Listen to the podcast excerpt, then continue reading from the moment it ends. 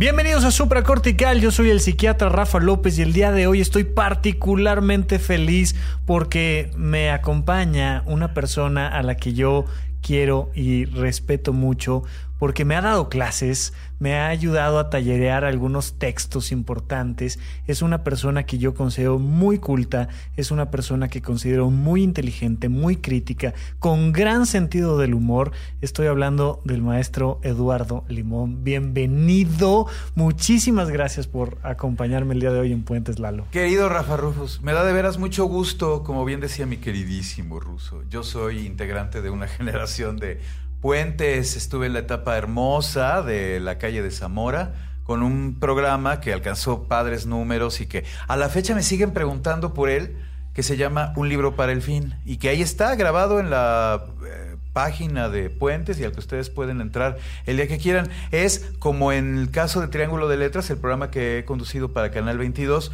como una estampa, una instantánea de la escena literaria de ese momento. Claro. En Triángulo se quedaron los autores que estaban produciendo en el periodo en el que yo tuve el programa. En Un libro para el fin hay otra instantánea de autores de ese momento y ha sido como una parte bien linda de mi trabajo y una memoria que se queda ahí consignada. Y bueno, pues en esa etapa de Puentes fue donde nos conocimos, queridísimo Rafael Efectivamente. Y me da mucho gusto regresar a tu programa que veo que ha crecido en popularidad y que tienes ahí, justo, mira, hablando de su padrísimo comunidad de gente que está interesada en escucharte. Es gente, me encanta. Es gente bien linda, la gente que me sigue a través de Twitter en arroba Rafa Rufus, ahora a través de Instagram también arroba Rafa Rufus. Es gente que participa mucho conmigo, que está presente, que escucha los episodios y eso se siente padrísimo. O sea, no es no es público por tener público, es una comunidad, ciertamente. Bien, pues está muy bien, entonces me da mucho gusto. Y Te lo agradezco. Y darme la vuelta a la casa padrísima en la que está ahora Puentes. Ha sido también una experiencia bien padre. Te lo agradezco muchísimo, mi querido Lalo. Hay campanitas de felicidad en torno a este episodio. Es una maravilla. Oye, que ayer platicaba acerca de lo bonito que es la vida barrial y esta zona, ¿no? De la, de la Condesa tiene toda esa onda y toda esa personalidad que acompaña muy bien lo que estamos platicando ahorita y de lo que vamos a platicar, querido mío. Totalmente de acuerdo, totalmente de acuerdo. Ya tiene yo un rato que no, no veía a Lalo, pero, pero tuve la oportunidad de comprar su libro de historias verdes y ver una presentación de este libro que ya tiene un ratito que salió, ¿no? Ya está disponible desde hace un año y me hizo el favor ahí de firmármelo y como muchos tenemos eh, en la vida la desgracia de decir, pues hay a ver cuándo encuentro el tiempito para leer, ¿no? Y entonces quedó por ahí, quedó entre muchos trabajos, muchos proyectos, muchas situaciones personales y familiares y me lo llevé a la playa. Me lo llevé a Cancún, tuve la oportunidad de irme, espacio para leerlo. Tuve la oportunidad de irme a dar la vuelta. Yo soy una persona muy mañanera, mi querido Lalo. Yo me despierto 6 de la mañana, sea fin de semana, sean vacaciones en la playa, donde sea. Y entonces... Tú eres el clásico, ¿no? Que yéndose de vacaciones todo en silencio, los pájaros despertando y tus chanclas, ¿no? Clac, clac, clac, clac. Exactamente. Entonces agarraba yo mi librito y me iba a la cafetería del hotel a leer. Y es un poco esto que le encanta a los escritores de ponerse a escribir cuando no hay nadie. Cuando no han prendido este, la música de la alberca, cuando todavía el sol se está quitando las, las lagañas. Y entonces me ponía a leer y disfruté muchísimo, muchísimo tu libro porque ha generado algo que es una visión de 360 grados de una conversación que muchas veces nada más tiene un solo ángulo de visión, lo cual para cualquier tema, no me importa de cuál me estén hablando, tener un solo punto de vista, creo que es algo peligrosísimo, inútil, y el libro, de lado a lado, hace un recorrido por muchos puntos de un mismo tema, ¿cierto? Bien, efectivamente, mi querido Rafa Rufus. Sabes que lo que de alguna manera... Eh, quiere mostrar el Historias Verdes, yo espero que, que bien, es como la escena que tiene que ver con el momento previo en este país a que se legalice la marihuana. Correcto.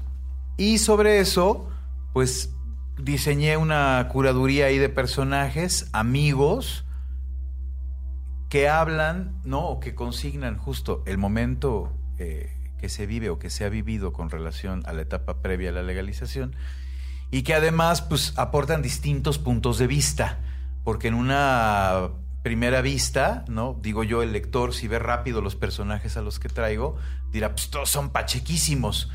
Pero a lo largo del libro quiero, ojalá pues, que se exprese eso.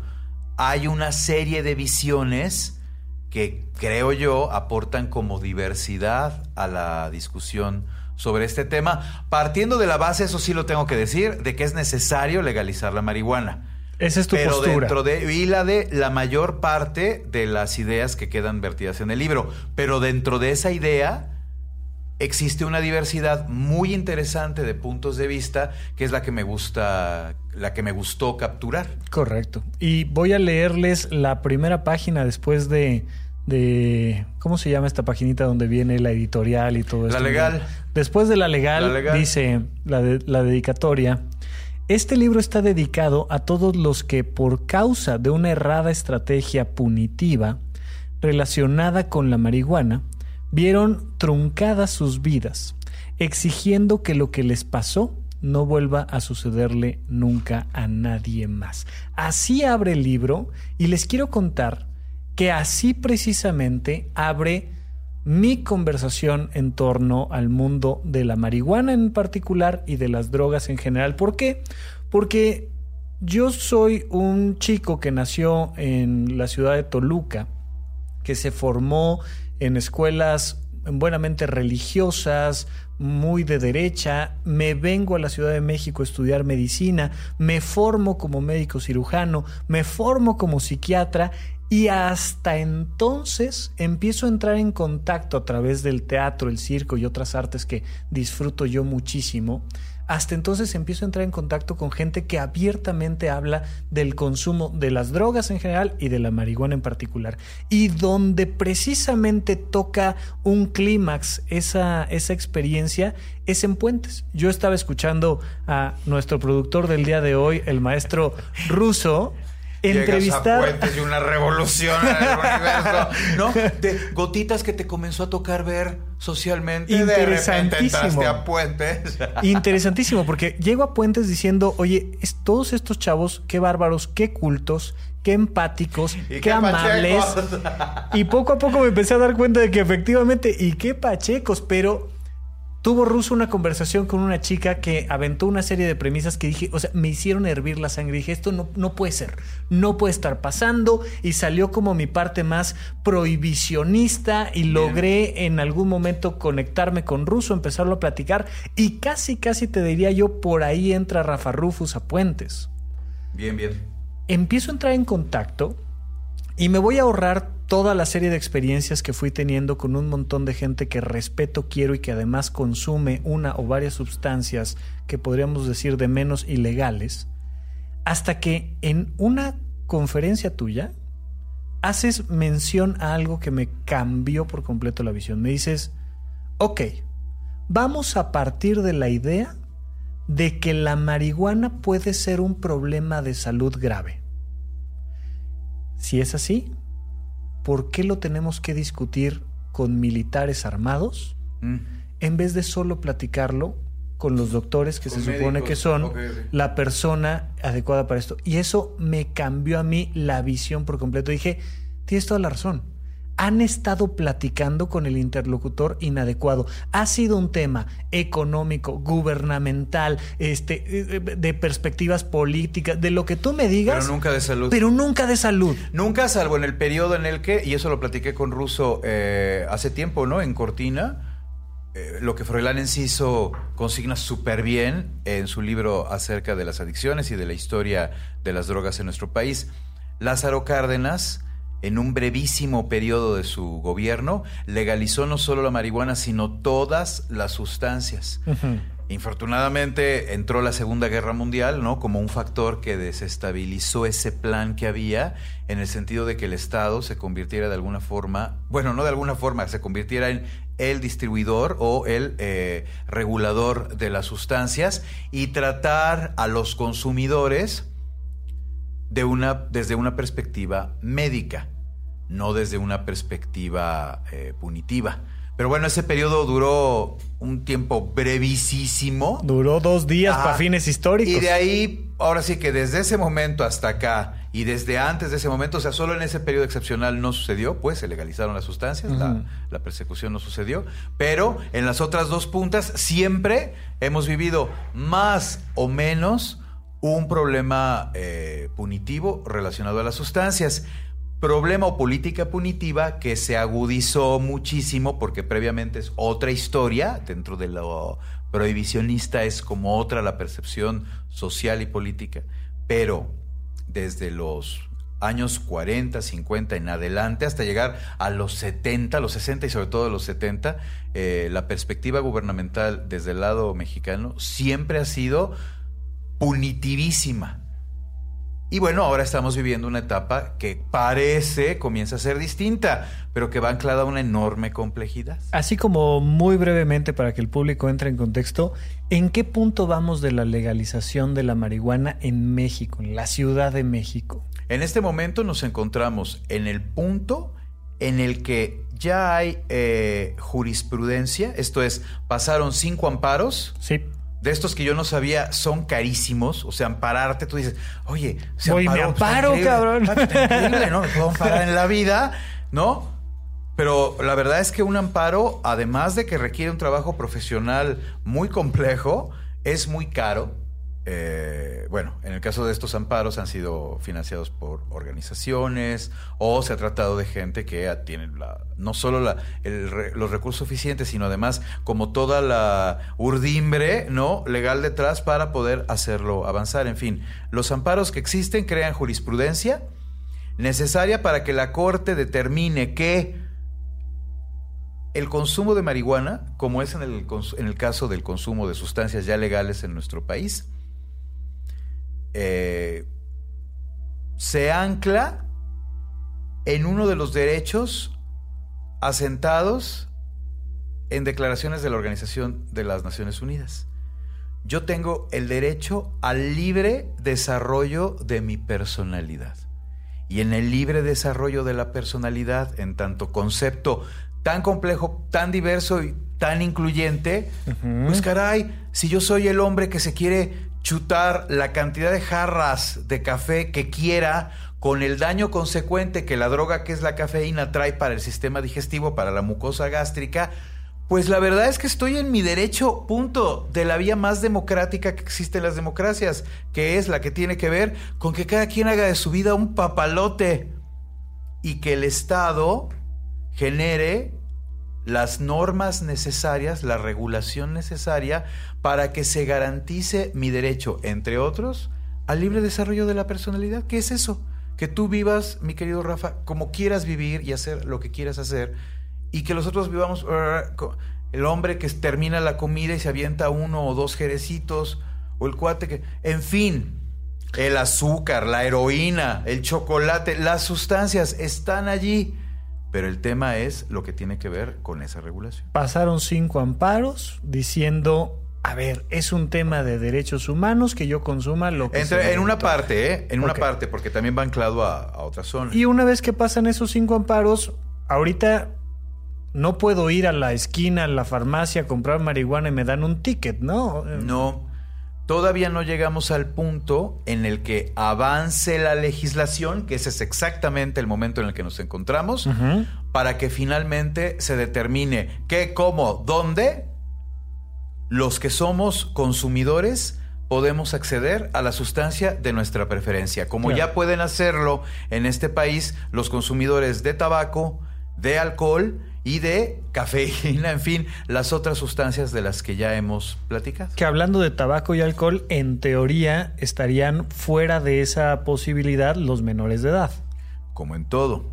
Una parte que tiene que ver con la legalización, me refiero como en todo, en la legalización, eh, tiene que ver con el hecho de que en cuanto tú conviertes en legal el consumo de marihuana, pasa como toda sustancia controlada por reglamentos a quedar solo autorizada bajo la posesión y el manejo de mayores de edad. Claro. En este momento, en este momento, hay alguien afuera de una secundaria que le va a vender a banda menorcísima de edad un psicoactivo, que ahorita si quieres también platicamos ahorita esa platicamos parte, de porque eso. viene la parte Ajá. interesantísima de lo que tiene que ver con que la legalización, entre otros beneficios, trae el consumo solo entre mayores de edad, que ya tienen ahora sí que de veras la edad suficiente, determinada constitucionalmente por el Estado, por la sociedad democrática, pues para consumir y tomar las decisiones que quieran con relación a todo lo que ellos quieran. Déjame hacer ahí un, pequeño paréntesis que me parece importante. Algún día platicando yo en Puente sobre este tema de las investigaciones científicas en torno a la cannabis y a tanto el THC, el CBD, tal, tal, tal. Lo que decían varios de los artículos científicos que analicé por ahí es, mira, si tu cerebro ya es adulto, que para fines médicos esos son alrededor de los 21 años, 20, 21 años Eso. de edad, si tu ahí. cerebro ya es adulto, y le empiezas a meter marihuana, no le va a pasar prácticamente nada. Claro, como todo es un tema de cantidad, de calidad de la sustancia, pero partiendo de la idea del, del consumo, vamos a decir, intenso de una sustancia adecuada, a tu cerebro no le va a pasar nada. Bien. Pero si lo consumes a los 16, va a afectar muchas áreas del desarrollo en la poda neuronal, en el proceso de desarrollo biológico. Entonces, para mí, algo que sí es importante dejar muy claro en el programa es, en mi opinión, hay que hacer todo lo posible porque un menor de edad esté lo más alineado al cuidado de su salud. Ahora, déjame decirte que lo más difícil de la paternidad es hacer que un adolescente cuide su salud. O sí, sea, bueno, ¿qué hacemos? esa parte yo la respeto mucho de quienes son papás, ¿eh? Claro. O sea, mis amigos papás, que son una buena parte de mis amigos, viven esa, esa zona, o sea, formación de un ser humano y lo que tiene que ver precisamente con estos temas. Sí, definitivamente. Entonces, eh, estamos en este punto. En México todavía no podemos ir a la esquina, comprar, saber dónde consumir, tal, tal, tal. No obstante, la gente en México consume y ahora que me he topado con una buena banda que este, pues, consume de manera regular Bien. y que a mí me rompió mucho un concepto, que era la idea de, es que el marihuano es un bueno para nada. Y me encuentro que las personas que más respeto, que considero más cultas, más empáticas, más al servicio de los demás, son consumidores regulares. No creo que lo sean por el consumo. Creo que lo son y consumen. Ese, mira, ese es un punto de las partes interesantísimas de todo este tema que me, que me gusta mucho tocar. Como en todo en la vida, y lo sintetizaría de esa forma, las maneras de vivir son tan diversas que existen, por supuesto, como en todo, los seres humanos que consumiendo cualquier sustancia van a tirarse a la banqueta y a mirar cómo atardece. Y existen los seres humanos que consumiendo la sustancia que quieran, hacen cosas, tienen trabajos, cumplen responsabilidades, viven de la manera en que quieren vivir. No son las sustancias, es la persona. Y se ha generado durante décadas la percepción de que es la planta la que genera. Es el ser humano, o sea, Claro. yo de alguna manera lo menciono en el libro. La diferencia que va de la mirada de Amy Winehouse en tanto adicta a todo, a la sonrisa de Keith Richards, adicto a todo, habla de dos tipos de seres humanos y de dos maneras completamente distintas de vivir la vida. Amy Winehouse, que se murió a los que, 27, Sí. pobrecita tratando de dejar sobre todo el alcohol en un tratamiento, o sea, abandonando la bebida hasta donde pudo, descontroladísima, adicta, triste, atormentada, en fin. Por supuesto. Y Keith Richards, un amante del blues que claro que ha sufrido, se le ven las marcas, ¿no? De la vida, pero que es un músico, pues digo, de los más importantes del planeta, robustísimo anciano, que hace lo que ama y que ha sido súper adicto, se la ha pasado mal, pero sobrevivió a sus adicciones y bueno, pues ahí está. A mí esto me parece el tema de discusión. Es decir, creo yo que igual que temas como el aborto, la diversidad sexual, el consumo de drogas, ya sabes, estos temas que son difíciles de abordar y difíciles de llegar a, buenas conclusiones, creo que la gente no se ha dado cuenta que como todo en la vida, mientras le sigas echando la culpa a lo que hay de tus ojos para afuera, Bien. Vamos a estar en una discusión que no tiene sentido. Yo soy terapeuta, soy psiquiatra, soy médico y a mí me toca, llega alguien a una consulta psiquiátrica y me dice, tengo un problema en mi relación de pareja. Y me dice, mi marido me hace esto, mi esposa me hizo aquello, me dijo tal, tal, tal, tal, tal. Y le digo, ok, aquí de lo que se trata es de que cambies tú. Porque yo no voy a hacer nada por más que te quejes de tu pareja para cambiar a tu pareja. Tu pareja es como es. La pregunta es, ¿quieres seguir con él o no? ¿Quieres Bien. ponerle límites o no? ¿Quieres cambiar tu relación con tu pareja? Y entonces, un rasgo de madurez muy importante es dejar de pensar que los problemas del mundo se van a acabar cuando acabemos con una planta, con una molécula, con un gobierno, con un presidente, con un lo que tú me digas. La gente tiene que empezar a madurar y voltear a preguntarse, oye, ¿y yo quiero consumir o no quiero consumir? Yo, Rafa Rufus, yo no consumo ni alcohol. A ti no te interesan. No te interesan. Uno, uno de, las, de, las, de las entrevistas que me gustó mucho No fue te con Beth. allá tú, Rafa.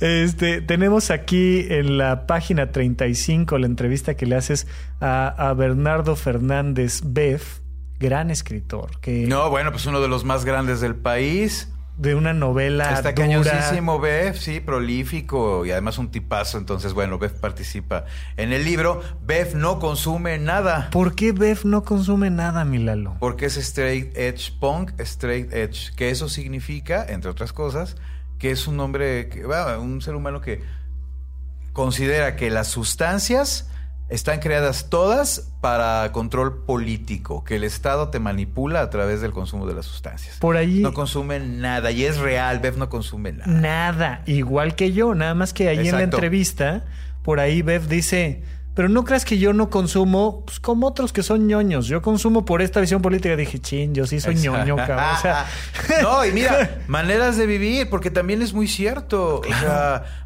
vamos, al final el tema tiene que ver, desde mi perspectiva también, con la funcionalidad. Yo la banda con la que me llevo, que consume, pues toda es completamente productiva y responsable, hace sus cosas. Y además, ahora sí que tenemos nuestro, nuestra afición o nuestro gusto, como cualquiera, por la cerveza, por los osos de gomita, por los que ya he conocido banda, 12 tazas de café al día, en fin, cada quien. Oye, Milalo, ahí quiero que nos adentremos a este tema para luego irnos a un único corte en este episodio.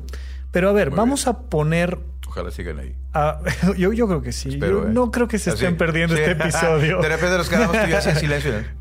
Así no. Hola. a ver, vamos a pensar en un hombre de 27 años de edad Bien. que consume una cantidad regular diaria de marihuana y que es productivo, tiene su trabajo, tiene su pareja, y otro hombre de la misma edad que consume la misma cantidad que no es productivo, está peleado con la familia, tirado en la calle, comien- cometiendo un delito. Partiendo de la idea de que no es la planta, ¿tú cuál crees que sea la diferencia entre tus amigos que son productivos y consumen y la gente que consume y que no le va nada bien en la vida? No es la planta. ¿Qué es, Milano? Fíjate que es, pues es muy interesante porque yo ahí, mira, yo doy talleres de autobiografía. Maravilloso. Por favor, Ah, bueno, ya pues perdón. Contigo estuve claro. A ver, importantísimo, esto es paréntesis aparte.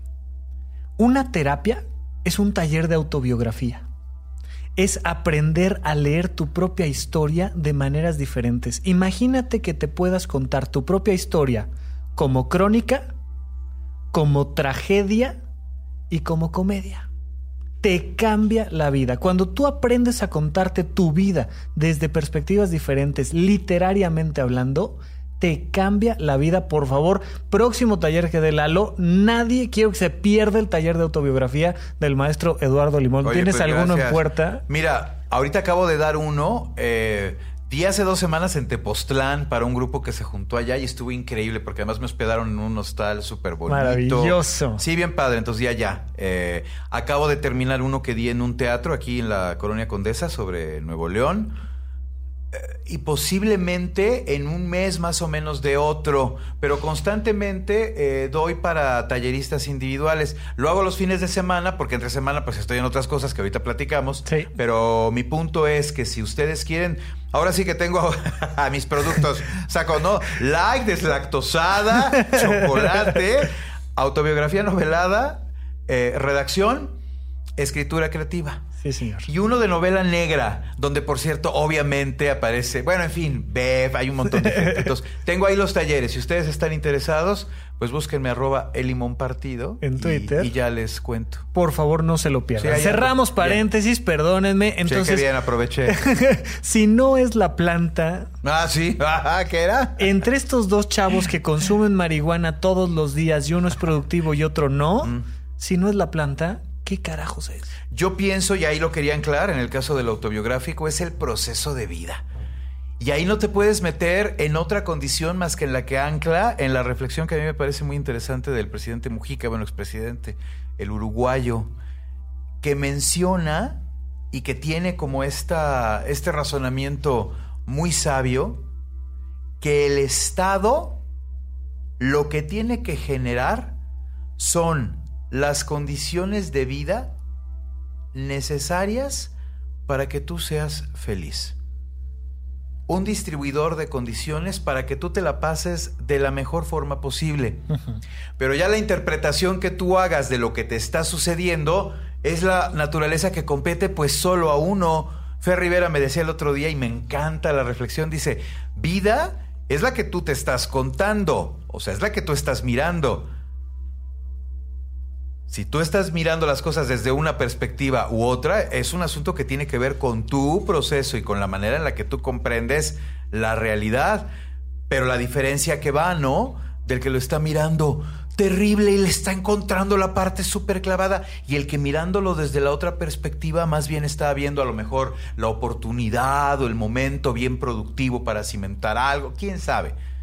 Pues ahora sí que son, como decía Miguel Ríos hace décadas, maneras de vivir, decía la canción, ¿no? De- Claro. Del cantante, del gran rockero, o sea, maneras de vivir. Aviento mi opinión y nos vamos al corte y regresamos con un gran invitado que tenemos por acá a un lado. Eh, hay dos factores que yo considero que pueden ser la gran diferencia para que te conviertas en uno de estos dos consumidores si es que eres un consumidor. Factor número uno, educación. Creo yo que además de en las aulas, pero por supuesto que en las aulas, Mm. todo lo que te enseñe te da herramientas para que tú elijas ese estilo de vida que a ti mejor te venga en gana. Y punto número dos, que tengas un buen nivel económico o lo que en su momento se convierta el dinero. Yo espero que un día deje de ser este mundo capitalista como es, pero hoy en día lo es. Cuando venga la invasión zombie, ahí va a cambiar el modelo económico. En la catombe ecológica, y saca eso del dinero y... Hoy por hoy yo creo que una persona que tiene un alto nivel educativo, insisto, no solo el de las aulas, pero además el de las aulas, con un buen nivel económico, difícilmente va a tener una vida poco productiva y va a elegir muy bien las sustancias que consuma. Esa es mi opinión y yo trabajaría siempre a nivel gubernamental a favor de la educación y de la obtención de recursos y buena utilización de los recursos. Vamos a un pequeño corte y regresamos con ustedes aquí a Supracortical con el gran Eduardo Limón y el libro de Historias Verdes. Cruza el puente. Contacta al Dr. Rafael López. Síguelo en Twitter, arroba Rafa Rufus. Suscríbete al canal de YouTube, Rafa López. Consulta la lista de todos los episodios de este podcast en puentes.mx diagonal supracortical. Gracias por escuchar. Gracias por recomendar. Estamos de regreso con ustedes aquí en Supracortical platicando de historias verdes con el gran Eduardo Limón. No olviden buscarlo a él en Twitter como arroba el limón partido y ahí pueden tener toda la información de sus actividades, de sus textos, porque también ahí subes los textos que vas este, escribiendo. Todos los viernes publico en Animal Político una columna que se llama Tránsito Lento. La de hoy está dedicada a los 50 años del hombre en la luna. Ah, maravilloso. Sí, pues es así la gran coyuntura, bueno, la preciosa efeméride, entonces ahí estoy. Y bueno, estoy trabajando en otros lados. Ahí lo vamos poniendo. En el... Y en todas las redes sociales, últimamente en Instagram, en Twitter, en YouTube, ustedes pónganle Rafa Rufus y salgo yo, así como Tiger, no hay otro. Entonces, este está padrísimo. Bien, estamos platicando de esto, hablábamos de este tema, pero ya que tocamos el asunto de Twitter, quiero hacerles un comentario. Estoy yo en la playa, termino el libro, conmovidísimo porque además platicas con personajes interesantes, con, con Fer, con Fernando Rivera Calderón, con, con Bev, con Paco Ignacio Taibo, con Armando Vega Gil eh, con el maestrísimo Andrés Vargas Russo, que, insisto yo, algo sabe del tema y hoy platicaremos con él. Fue bien padre porque cuando conocí a Russo, eh, comencé a entrar a la vertiente ya social del consumidor articulado, como el de la cafeína o como el de cualquier otra sustancia. Eso, vamos, me abrió mucho la diversidad, mi campo de diversidad en cuanto a lo que tenía que ver con con los consumidores y con quienes tienen normalizada la percepción de la planta, se amplió muchísimo cuando conocí a Russo. Justo en la etapa Puentes. Básicamente por ahí me pasó lo mismo. Y entonces yo estoy conmovido, feliz, terminando el libro, le tomo ahí una foto, se lo quiero recomendar a todo el mundo y pongo un tweet que decía, les recomiendo que lean este libro, particularmente a las personas que no consumen sustancias alucinógenas. Ah, sí. A ver, aviento, ah. aviento el comentario. A mí mi público me quiere mucho, Lalo. Pocas veces me dicen cosas negativas, críticas. Muy pocas veces. Ah, Cinco minutos después, sa, sa, sa. Yo dije, ¿qué ah. pasó? ¿Qué dije? La marihuana no, es, una droga alucinógena. y yo dije, bueno, dos cosas. Primero, yo no dije que fuera una droga alucinógena. Punto número dos, sí lo pensé. O sea, porque para mí. Pues ni hablar, para mí. Es la información que tenías. No, válgame, yo soy psiquiatra. Yo sé lo que son las drogas alucinógenas. Yo sé cuáles son y sé cuáles no. Pero yo, como persona, para mí, el alcohol la marihuana, la cocaína, todas son drogas alucinógenas porque te generan una percepción distinta de la realidad. Pero primero que nada, una disculpa a todos los consumidores que se me aventaron encima. No, la marihuana médicamente hablando, técnicamente hablando, no, es, una droga alucinógena, es una droga psicoactiva. Exactamente. ¿Estamos de acuerdo? En eso estamos de acuerdo. Entonces, te quería yo contar esto, mi querido ruso, para decirte ¿por qué se me aventaron? O sea, está bien, le dije chino a un coreano, yo le dije chino a todos los orientales, cometí ese error. Insisto, no lo dije, pero lo pensé. ¿Por qué surge esta necesidad del el consumidor de decir, espérame, espérame, espérame, no nos confundas, brother? Es probable que esas personas que te hayan reclamado con eh, mucha energía, sea porque se están relacionando con la planta y llevan tres años de tener un consumo habitual o ya recurrente. ¿Por qué hago ese cálculo? Porque normalmente las personas que se acercan por primera vez a la planta, sin importar la edad, y tuvieron un pasado prohibicionista, conservador, como un escenario en el que ellos nunca iban a probar una sustancia psicoactiva, eh, se convierten en voceros y defensores y le ponen mucha energía a sus ponencias, ya sea entre su círculo privado o en redes sociales, porque se sienten o nos hemos sentido conocedores de una verdad no superior, pero que tiene que derribar una mentira que no solo afecta al que yo me pueda echar un porro, sino mientras más investigas el tema te das cuenta cómo este problema de consumo, de placer, de reducción de daños está conectado con desplazamiento de personas en, nuestro país, con asesinatos, con crimen, con corrupción. Y entonces la energía que tienes es como de corrección, como de no, dejen de decir mentiras. E incluso si es como un, un gesto que yo encontraría hasta simpático, como pues está en vacaciones y se confundió, o puso el tweet como una recomendación sincera para que se acerquen a este libro, pero si estás en este viaje y estás viendo cómo eh, está salpicando tanta sangre, literalmente un asunto que involucra el, a, los las drogas o nuestra relación con estas sustancias, creo que hace que las personas estén siempre al filo de sus emociones, sobre todo en ese primer periodo. Ya después te haces un pacheco más relajado. más relajadito. Sí. ¿Tú cómo lo ves, Milano? ¿Por qué se me aventaron encima? Que de repente la comunidad puede ser enjundiosa. Un poco por lo que está mencionando Russo, ¿sabes? Eh, hay como justo dentro de lo que tiene que ver con la percepción alrededor de la planta, muchos elementos que uno en tanto consumidor muchas veces eh, quiere sacar a debate, ¿sabes? Y alguna parte tiene que ver con eso. Eh, en su libro de Manual de Golosinas, que es una genialidad de Gisitrino, en un momento hay una caricatura en la que está una viejita leyendo el periódico y asaltan banco. Y cierra el periódico la viejita y han de haber ido bien marihuanos.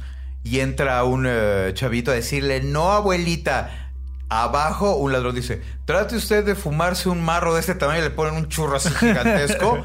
dice, fúmese usted un marro de este tamaño y después trate de asaltar un banco. Y entra el niño en primer plano. Es prácticamente imposible. Sí, sí. Entonces, bueno, hay una parte que tiene que ver con la percepción general relacionada, entre otras cosas, con justo lo que mencionaba ahora Russo.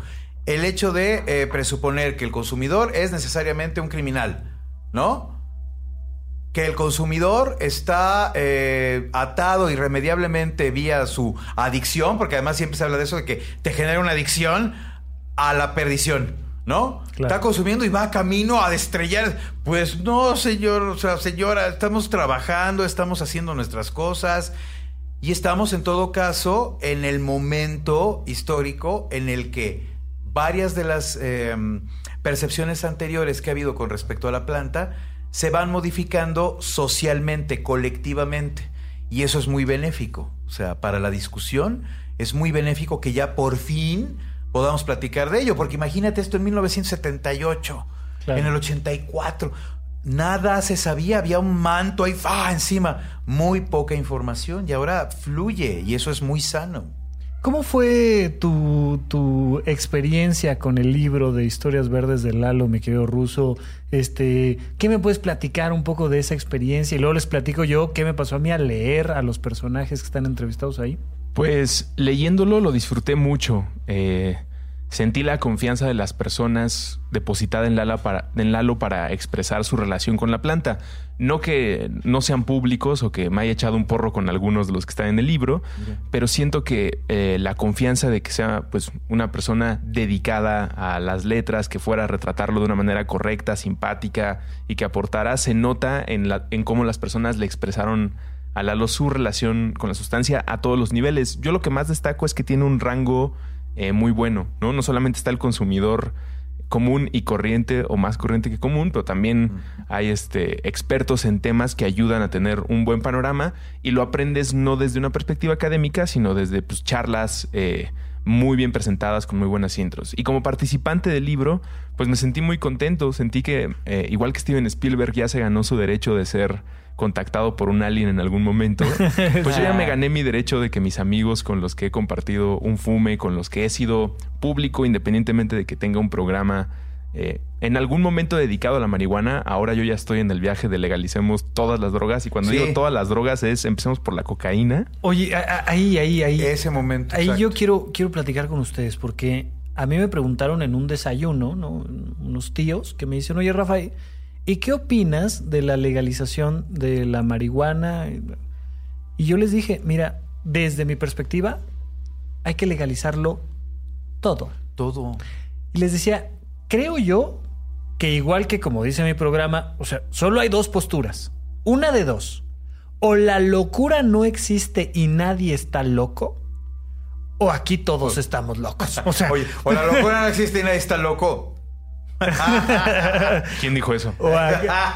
Aquí, todos estamos locos porque es imposible mantener el argumento de que unos lo están y otros no. De la misma manera, ¿cómo le haces para sí legalizar el alcohol y no legalizar la marihuana? ¿Cómo le haces para sí legalizar la marihuana y no legalizar la cocaína? ¿Cuál es tu perspectiva ahí, este ruso? Coincido, de, todas las drogas deben estar reguladas. El legalizarlo, al igual que el matrimonio, involucra meter al Estado en un asunto que creo no le compete al Estado. Pero esa es mi percepción. Y en el caso de las sustancias, el acceso, la disponibilidad, bueno, está comprobado que el que esté regulado por eh, un ente administrativo que ya regula el tabaco, ya regula la cerveza, ya, ya regula, pues, las medicinas, ¿no? Pensemos Bien. la crisis que pueda haber si otra vez el antibiótico fuera algo que puedes comprar eh, muy sencillo. Sí. ¿no? Esas regulaciones pues, tienen fundamentos científicos, eh, de experiencias de otros países, de investigaciones de personas alrededor del globo y también de lo local. Y creo que pues ese tiene que ser el camino hacia adelante. Creo que la razón, las barreras, en cinco años que llevo hablando de esto y teniendo lecturas como el libro de Lalo Limón en, en en mi dieta para poder expresarme y yo mismo poder defender lo que creo cuando así lo siento necesario, creo que es un tema meramente moral el que no se legalicen las sustancias. ¿Por qué? La evidencia científica, incluso de las personas conservadoras más radicales dentro de la comunidad científica, eh, no es que estén vencidos, sino que ellos ven los números, pensémoslo en lo económico, en lo criminal, bueno, en lo judicial y en el tema de salud o higiene pública, es evidente que la legalización y la regulación de un sistema a cualquier experiencia sustancia es la mejor manera de reducir los daños y ayudar a que las personas experimenten una corrida de toros, aventarse de un paracaídas, vivir en la Ciudad de México o fumar marihuana o consumir cocaína, y el Estado y nosotros como sociedad debemos proveer las herramientas con nuestros impuestos y también con nuestra inteligencia emocional de apoyar a pues, nuestros camaradas que deciden hacer con su vida algo que a mí no me afecta. ¿Cuándo sí afecta? Cuando eso no está regulado. Entonces te estás metiendo o involucrándote con grupos criminales que tarde o temprano terminan afectando el barrio en el que vivo y afectando la economía del país en el que vivo y pues eso te lleva a, a, México básicamente. Yo lo que llamaría en 2019 es empecemos a dejar de pensar en todo esto como reducción de daños y hablemos de gestión del placer. Y Ándale, la otra fase, la nueva fase. Es que la reducción de daños, después de pensarlo tanto tiempo, es como, oye, ¿y tú cómo te subes al metro, Lalo? Pues yo me subo en reducción de daños. no mames, ¿qué significa eso, Lalo? Pues yo me subo con mi mochila hacia adelante y con las manos así para evitar, exacto, para que no me vayan a robar y todo el tiempo estoy checándome si traigo todavía mis llaves y mi teléfono y siempre me pego este en la parte de hasta atrás para que no me vaya a haber un tocamiento. Entonces, si andas por la vida con el plan reducción de daños, creo que estás, bueno eso. estás de alguna manera diciéndole al universo, algo malo va a pasar siempre y yo tengo que ser el más listo para evitar que no me pase. Y está bien tener esas eh, expectativas y cuidados muy importantes. Pero si empezamos a hablar de la gestión del placer y decimos, hoy me voy a ir en metro a Salto del Agua, entonces me voy a ir con tiempo porque venden unas donas muy ricas en Pino Suárez, entonces voy a transbordar voy a comer una dona deliciosa, ya sé que ahora hay mucho tráfico, entonces me voy a sentar en una banca que me gusta mucho. Y tu mente cambia. Te pueden asaltar. Sí. De todas maneras. Pero la actitud que traes te está permitiendo disfrutar más el presente. Igual te vas a ir Igual te vas a ir cuidando. Igual, a ver, yo quiero probarme un ejemplo hipotético. Yo quiero probar metanfetamina en algún momento y me gustaría que algún amigo que supiera sobre la química me dijera cuál es la dosis que tengo que consumir y yo me quiero encerrar en un cuarto a escribir en una máquina de escribir. A ver qué pasa, claro. A ver hasta cuándo se me baja el efecto. ¿Por qué no puedo hacer eso? Yo no quiero afectar a nadie, es algo que quiero experimentar y me gustaría si es un impuesto el que tengo que pagar por si algo me pasa y el Estado tiene que atenderme, pues estoy dispuesto a pagarlo. Bueno, es lo que se hace con el tabaco, por ejemplo, con las sustancias ya controladas, el impuesto agregado, ¿no? El impuesto con el que han grabado, en el caso del tabaco, la, la hoja, pues, la planta, sí. es el que contribuye, ¿no? A la salud pública para, entre otras cosas, atenuar esto que va a suceder. Es altamente probable que si consumes tabaco, te dé un infarto o vayas a tener enfisema o tengas broncas, ¿no? Eh, e, esa, en fin. esa, sí es una droga que a mí me, preocupa mucho. Pues ¿eh? El tabaco y el alcohol, híjole. Pero igual son drogas padrísimas y la banda que las consume o que las consumimos estamos en todo nuestro derecho. O hacemos el viaje del tabaco que es tremendo, ¿no? Pero padrísimo. Piénsenlo así, o legalizamos y regulamos todas estas situaciones, experiencias o prohibimos el azúcar. Exacto. Porque no podemos, más que estar en Te da una- diabetes, te puede subir la presión. Tenemos el país con obesidad número uno infantil y número dos adulta. Bien, exacto. Eso sí causa un daño grave a la salud, un gasto público tremendo y no creo que a nadie se le ocurra prohibir la glucosa. O sea, a ver, Claro. por eso les decía yo, o las prohibimos todos, incluso se lo comentaba a Russo la última vez que platicamos él y yo, le decía, a ver, hay de dos.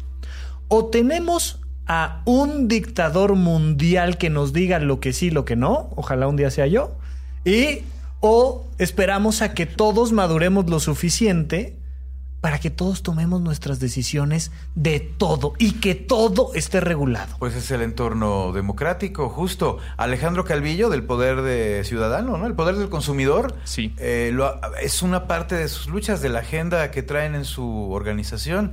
Los etiquetados, que los padres sepan la cantidad de azúcar que van a consumir sus hijos. Claro. Claro, pero nadie está hablando de que el ingrediente se deba prohibir. No. Estás adjudicando la responsabilidad, ¿no? En la administración del consumo a los padres ya. Si les quieres comprar las chocosucaritas doble cubierta glass, Tu tema. claro, La pero pos- ahí está, que sea claro. O las reducidas en azúcares, que también ya existen en el mercado. Es un tema de eso, de regulación, pero nunca de prohibición. Eh, decía de lo de la moral y, y que la prohibición, su última puerta o la última barrera a tirar tiene que ver con la moral, porque también está basado en un principio de eh, verdad, honestidad y mentira entre tus seres más queridos. Uno crece en entornos en el que te dicen el agua es buena, la cerveza es mala, eh, la escuela es buena, el ocio es malo. Y pues Claro. Cada, cada padre y madre hace lo mejor que puede con el sistema de valores que tiene. A veces es la iglesia, a veces es la escuela, a veces es la tradición familiar porque viven en una casa muy grande en el que comparten tal vez con unos tíos, con una abuela. Y entre todos se comparten los tips de cómo hicieron o forjaron a una mejor persona. Y eso pues cada quien es responsable y creo que pues muy a su juicio lo puede resolver. Pero una mentira muy grande y que creo es lo que todavía no nos atrevemos a golpear de esta estructura, es decirte, todo lo que te he dicho de la marihuana puede que haya exagerado porque yo no lo sé, hijo. Ajá. O sea, yo crecí en un entorno en el que me dijeron que este albañil que fumaba marihuana después de su trabajo luego andaba asaltando. Entonces eso en mí se convirtió en algo que yo no quiero que te pase y te he contado algo que a mí no me consta. Yo nunca he probado marihuana, yo nunca he visto a un albañil eh, robar después de la obra, pero siento que te lo tengo que decir porque es mi obligación que tú estés bien y a mí me lo dijeron y yo estoy bien.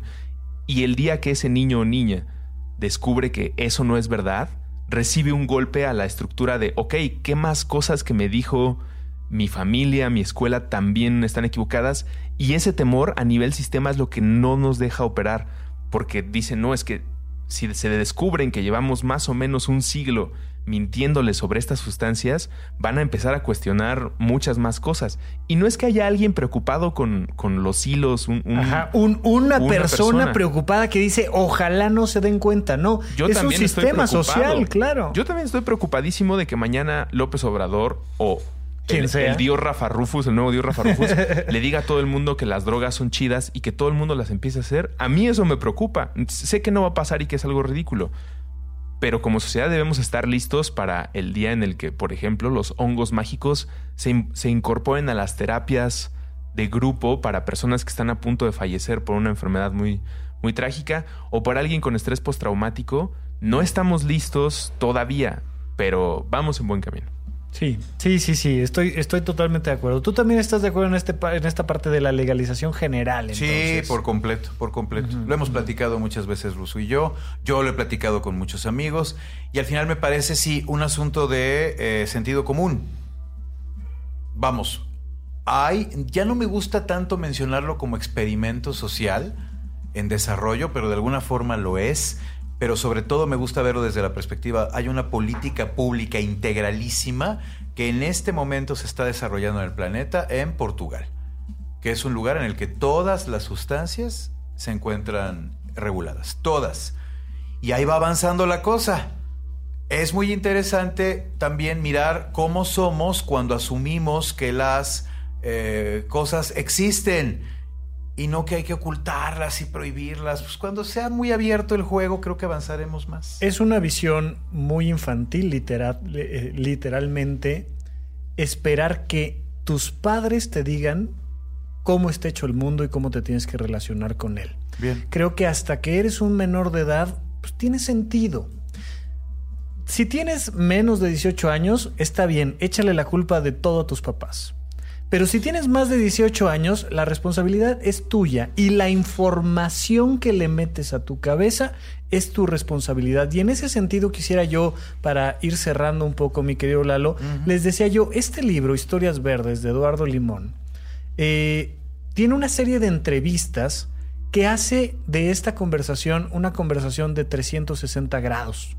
Me parece que, que platicas con muchas personas y Insisto, no le tengas miedo, es un libro. Métete información. Lo que hagas con esa información después de tu vida es decisión tuya. ¿Me podrías brevemente platicar de algunos de los personajes? ¿Cuál es esa premisa de la conversación para que después vayan al libro y la revisen? O sea, ¿de qué te habló muy en breve Fernando Rivera Calderón? ¿Cuál es su postura en un tuit? ¿Qué onda? ¿El qué piensa? Pues básicamente es un hombre que está a favor de la legalización. Y del consumo diario, consumo. Sí, fíjate, Fer es uno de los ejemplos, digo, por lo menos para mí, para varios que lo conocemos, del consumidor funcional, absolutamente productivo, ¿no? Con su carrera cimentadísima, todo lo que hace. Entonces, bueno, esa es una... Es un consumidor cotidiano que es muy productivo. Luego tenemos a Bef, a Bernardo Fernández. Que no consume nada. Que él no consume nada por una postura política, ¿no? Exactamente. Luego tenemos por ahí a Armando Vega Gil. Queridísimo Armandito, que bueno, él tenía la experiencia muy graciosa de ser un consumidor pasivo. No consume o no consumía, pero más tuerzo y, en fin, es un consumidor primerísima división. Entonces Armando hasta el momento de la entrevista, en fin, se había consumido toda pasivamente la mota que se había fumado más tuerzo a lo largo de la historia de Botellita de Jerez, entonces era una parte interesante. Fernanda Melchor. Fer, como la gran diosa escritora que es y periodista, retrata eh, el microcosmos que en su localidad, ella es de Veracruz, implica a todo el país la forma en la que el narco se introduce en la sociedad como una enfermedad generada por la ilegalidad y cómo esa, ese mercado, esa delincuencia organizada es efectivamente una enfermedad social que va eh, corroyendo profundamente todo. Entonces, bueno, la entrevista con Fer me gusta sobre todo por eso, porque ella apunta con mucha, mucha precisión ese punto en específico. Andrés Vargas Russo. Y bueno, mi querido Russo, que ya lo escuchamos, ¿no? En todo caso, uno de los consumidores funcionalísimos, que además, más allá, y esto creo que es importante, de ser un consumidor, es un ciudadano. Con su opinión acerca de todos los temas y en tanto ciudadano, la diversidad nos favorece a todos y me interesaba mucho que estuviera también allí eh, retratado. Juan Ramón de la Fuente. Y Juan Ramón de la Fuente, que es el que aportó, ya tiene ahora sí un rato, que apareció el libro del Fondo de Cultura Económica, eh, el Marihuana y Salud, que es como en ese momento, ahorita ya hay muchas cosas más eh, muy relevantes, nuevas, aportaba la experiencia científica con relación a la planta.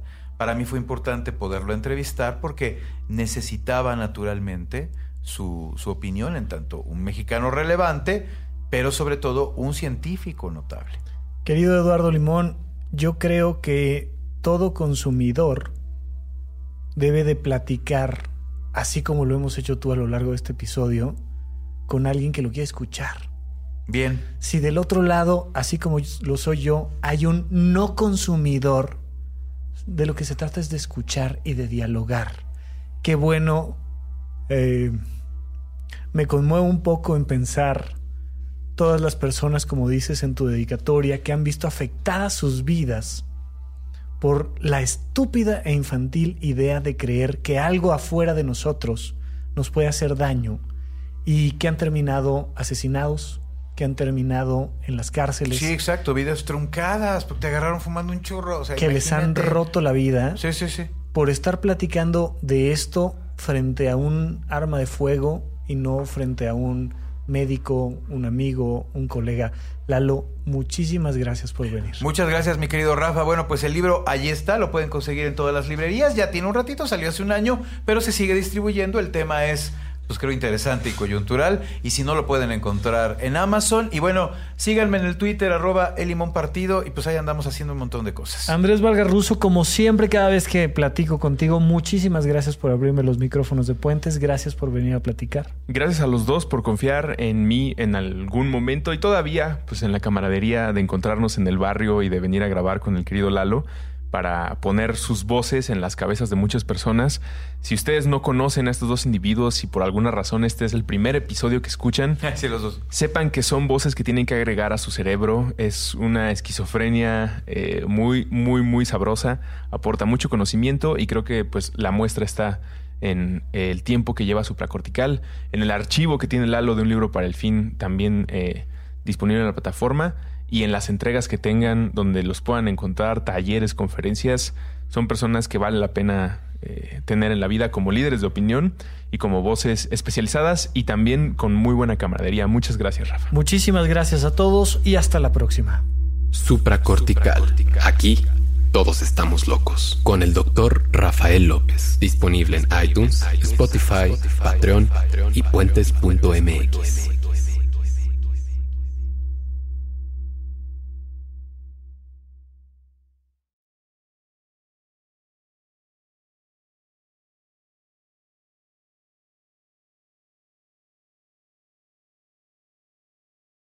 It's time for today's Lucky Land horoscope with Victoria Cash.